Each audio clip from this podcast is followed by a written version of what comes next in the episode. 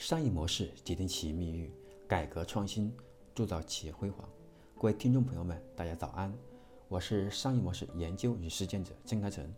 今天呢，我将继续为大家分享我们商业模式设计的课程。今天我要分享的是第一百一十六讲。今天要分享的核心是一个关于商业模式创新的案例，叫小爱科技。今天的核心将会通过小爱科技为大家分享如何去设计好我们企业的顶层，以及设计好我们顶层会给企业带来独特的改变。这三个，我们要是做到设计好顶层结构，我们应该有哪些思考？希望大家带着这三个问题，然后一起来深度去了解我在分享的整个案例。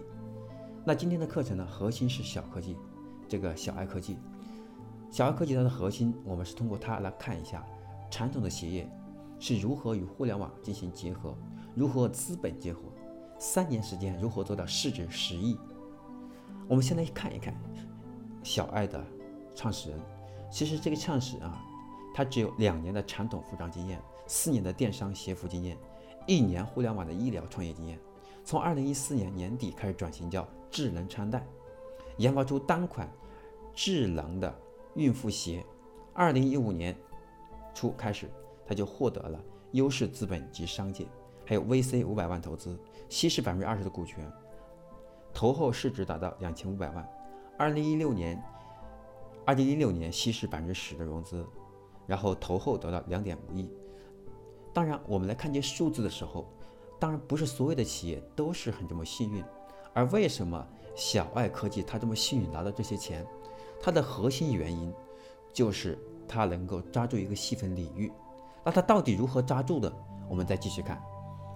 我们来看一看小爱的产品，它的核心是孕妇这个智能孕妇鞋。它当时怎么思考的？它的项目的缘起，也就是发心，是互联网医疗碰到强大的竞争，而一般的家人，对吧？妻子或者爱人，他们在怀孕的时候找不到合适的鞋。因为他的鞋，这种他的脚它会有变化，那在市场上再去买鞋的时候，一般的鞋都很难合脚，即使大小合适，它舒适度也不够，那这这就成了一个很细分的领域，就像之前我分享过的案例，叫大码女鞋一样，因为很多女孩都在脚比较大，对吧？她的是她的，无论是在网上还是在线下去买鞋的时候，都是很困难的，因为一般的店它很难会去卖那么大的鞋。因为卖不出去啊，毕竟大脚的女女性不太多。那这反过来再看，对于商业来说，这就是很好的机会，因为一个很重要的市场，很重要的一个用户的诉求没有被满足。那反过来，我们来看一下今天的叫智能孕妇鞋。那么这个孕妇鞋和大码女鞋的区别在于，那么当她孩子生完以后，她的脚就会有，呃，就会有变化，不会像一直那么，对吧？就是那么厚度啊。等等那些变化，所以在这里面，他想利利用好智能孕妇鞋来定制高科技的面料，来定制它的智能传感器 APP 以及官方的论坛，想建立一个基于自己独特的想法和抓住我们智能孕妇鞋、智能孕妇呃孕妇这个特点，然后利用自己的 APP 和官网来打通一个流量，一个一个一个流量这种通道。那么它的第一代产品。它是采用首次众筹来一千啊一千多张，很快就被抢空了。原因就是因为它抓住了最核心的用户群，抓住了用户最核心的痛点。我们再来看一看它的商业模式是如何做的这么成功的。那首先来看一下它的渠道。那么它的渠道属于千点工程。什么叫千点工程？第一，它的低房租，它只需要五平米，零库存，没有传统鞋店。那样大的一个备货，每个点呢仅陈列十双左右的体验用鞋，一台测试仪，一分钟能收取，对吧？大量的数据。那么它的重点是在于，第三点是量身定制，充分满足个性化的诉求。因为是在怀孕阶段，那这个女性她的脚她不是都一样的，她不是说哎你的四十五号，她的四十五号就行，因为。她每个孕妇，她在怀孕的时候，她的脚的变化程度是不一样的，所以这个鞋它一定得定制，才能满足这个孕妇她穿起来的舒适度。这样就意味着你的议价能力就起来了吧？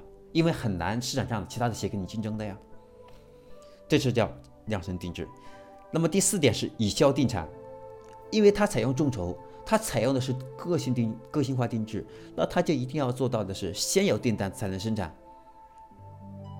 那么这样的话，它就能够更进一步的去降低自己它的成本，控制自己的运营风险。那么第五点是 O2O 的结合点，它采用的是产科，还有运营同店等来为它进行一个品牌的传播，同时给它带来一定的用户，带来一个用户的沉淀。那这就是它的 O2O 的一个好处。好，这是关于它的渠道千点工程是如何把自己的核心优势打磨出来的一个部分的分享。我们再来看一看，对吧？看看它的市值预测，它是如何做到市值管理这个部分？它是如何做到它的市值预测，来让资本这么青睐？那么它做好了以下几个，做好了以下以下几个点。第一个点是它的定价，它的零售价呢每商是三百八十八元，其实不高吧？那么它的服务商的毛利能达到百分之四十五。之所以它能够做到这么快的发展的核心，也是因为它能够让它服务商能挣到钱，对吧？因为这里面它的核心是需要它的很多渠道来支撑，如果渠道没挣到钱，是不会跟它长久合作下去的。所以这个定价三百八十八，它由于它能控制好它的中间渠道的成本，所以这个利润就能起来了。第二个是终端销售，每个点每天它的销售是五到十双，那么营销额是，对吧？两 K 到四 K，每个月是六万到十二万，每个月的净利润能达到两点五到五万。那么这一个终端销售，它看起来量没有特别大的暴增，至少它稳定了，它的稳定性很强。同时，它覆盖的是一个商圈，能够把这个商圈里面的孕妇把它吸引过来。那么这就是它的终端营销，它的铺的点能够发挥到很重要的价值。第三点是总部营销，一百个服务点，每商啊每个月销售一点五万商的话，每年就是十八万双。那么营业额就超过了七千万，那么这样的话，总部能达到净利润就达到了百分之三十了，那么净利就达到两千万了。两百个服务网点，那么就能够净利达到四千万；五百个服务网点就能达到一个亿。那么它的核心是要把线下的服务，把线下的这个服务网点能够变成它的用户的传播，变成品牌的塑造和用户会员的沉淀的一个非常好的一个通道。那么这样它的。它的这个市值就有一个预测的一个，就得有个预测的一个靠谱性的嘛。因为这一个 VC 来讲，作为一个投资商来讲，你的这个市值，你要变成让一个投资商来买单，或者是你让成一个 VC 能够给出一个很强的信任，认为你值这么多钱，那我们就要拿些数据来说话。你的发展的速度，对吧？还有你的销售、你的利润、你的点为怎么把市场进一步做大？接下来，他就做到了 PE 行情，从三十到六十万，然后逐步的就把它的这个核心给做出来。我们再来看一看，关于这个小爱科技，它的上市的梦想是怎么铸造出来的？它的顶层怎么设计出来的？那么它是核心是要把它的产品聚焦在智能穿戴上。那么它智能穿戴，它做了以下几个核心的一个分析：一个是舒适耐用。这是它定位的第一个点，第二个是实时收集用户的信息，包括它穿戴鞋之后来收集用户的心跳、体温、运动里程等一些指标，因为孕妇的她在怀孕的时候，她的健康还有她的身体的恢复情况是家人都比较关心的，孕妇自己也比较关心的，甚至说她的卡路里对吧，都可能会成为这个孕妇很关心的，希望很快的能够把自己的体重能够恢复到。原来的苗条的现状，对吧？还有实时的互动，通过微信 APP 与用户保持实时联系，根据用户接受的方式来提醒他运动量不足啊，运动量过度啊，还有你的体温要维持平衡啊，要穿厚点的衣服啊等等。其次，由大数据建立建立一个最强最大的一个妇产科的医生的数据库，建立最大的齐全的孕妇数据库，建立这种数据库之后，来满足。我们的数据的采集和分析，那么最后一个是它的上市的梦想。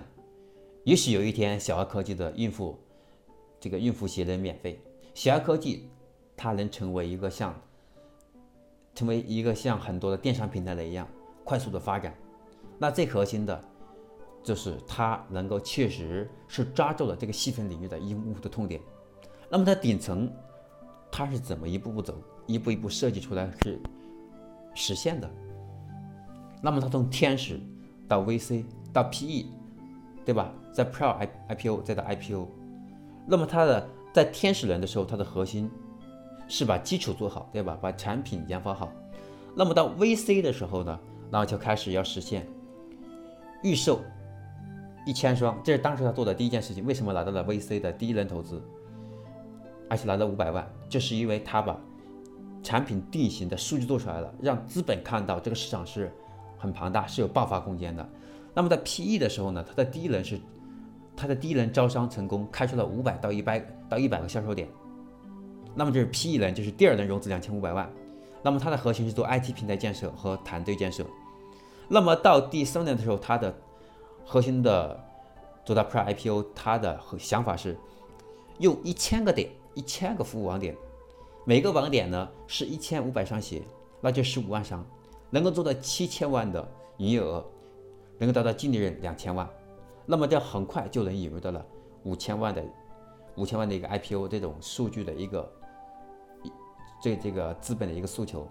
那么这样他做的目的主要是它的核心要引入一个战略性的股东，希望战略性的股东能帮助他们更好的去把服务网点强化，能够引用能够引入更高的科技，能够更好的引入人才。那么他的梦想是最终还是 IPO 啊？那么 IPO 他是要做到三千个，三千个网点，一千每个网点是一千五百双的话，一年就是四十五万双，净利润就六千万。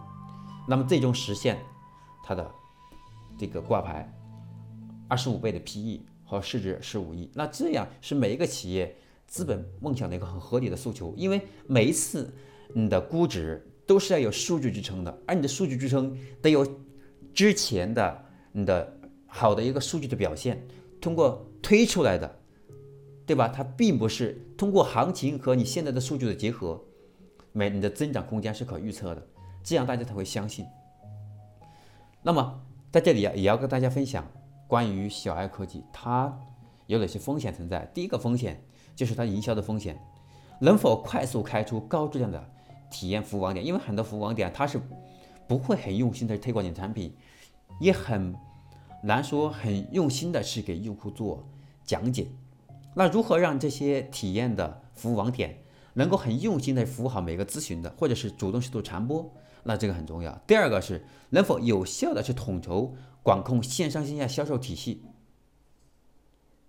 那么线上线下的销售体系，它决定了最后你的销量啊。如果我们线上线下的广告体系做不好的话，管理成本就会上升，我们的利润就会下降，同时，呃。我们正在在实现下一步融资的时候，那么就会有难度。第四个是能否得到目标用户的认可和传播，实现每个单店的销售目标的快速增长。每个店它肯定不会每个店业绩都非常好，那如何让每个店能够坚持下去，主动去坚持的，是把每个细节给做好，来让用户展现我们这个店的服务质量，这也是一个管控体系的要做好的事情。第四个就是能否。经营好、管理好这么多服务商，因为人心是无底洞的，在利益面前，人总是贪婪的。所以这么多服务点、服务服务点，能不能让他们的心和我们的企业结合在一起？因为很多服务商可能他不只卖这一个产品，那么他也不可能说就只是经营我们这一个类目的产品，他可能就是一个，因为他是一个，比如说他是一个，就是个运统店，那么他有很多其他产品，一旦发现你这个产品卖的不好的时候，他就不会再坚持。那么其次就是呢，产品迭代的风险，要不断去更新你的技术，不断去为用户提供更好的、更有科技含量、能够满足用户更多诉求的产品。还有就是团队的风险。那么团队的执行力、团队的技术创新能力和团队服务能力，决定了最后我们的发展速度。其次就是市场竞争的风险。天下的，对吧？天下的生意唯快不破，你就要快速的起，快速的。不仅要快，还要慢。快是你的发展很快，慢是你相对稳定的一个表现。所以稳定的增长，我们这个慢，它不是说你发展的慢，而是稳定的意思啊。那么对于下一个，对吧？我们能不能像小爱科技这样的，把我们的企业顶层设计好，要靠的是我们不断创新。就像一开场我提到的，商业模式决定企业命运，改革创新铸造企业辉煌一样，我们得不断去改革，我们不断不断创新，我们才能像小爱科技一样，能够创新一个新的品类，能够抓住一个新的浪潮，能够让我们的企业能够活得更好，让我们企业能够发展的更好，让我们企业成为资本青睐的对象。好了，我是商业模式研究与实践者江开成。今天呢，我要分享的关于我们商业模式的课程就到这里。希望大家每天都能够用心聆听，我们也会不断去创新更好的我们的课程出来，给大家更多的收获，让大家能够通过我们的课程，不断的去提升商业模式的意识，不断的去创新你们的商业模式。同时教会大家不但是打磨自己的商业模式设计的方法论出来，让每个企业、让每个创业者、让每个管理者能够对商业模式有更深的认知，并且能够学会独立去设计好我们企业的商业模式。好，今天我的课程就分享到这里，我们下一期课程再见。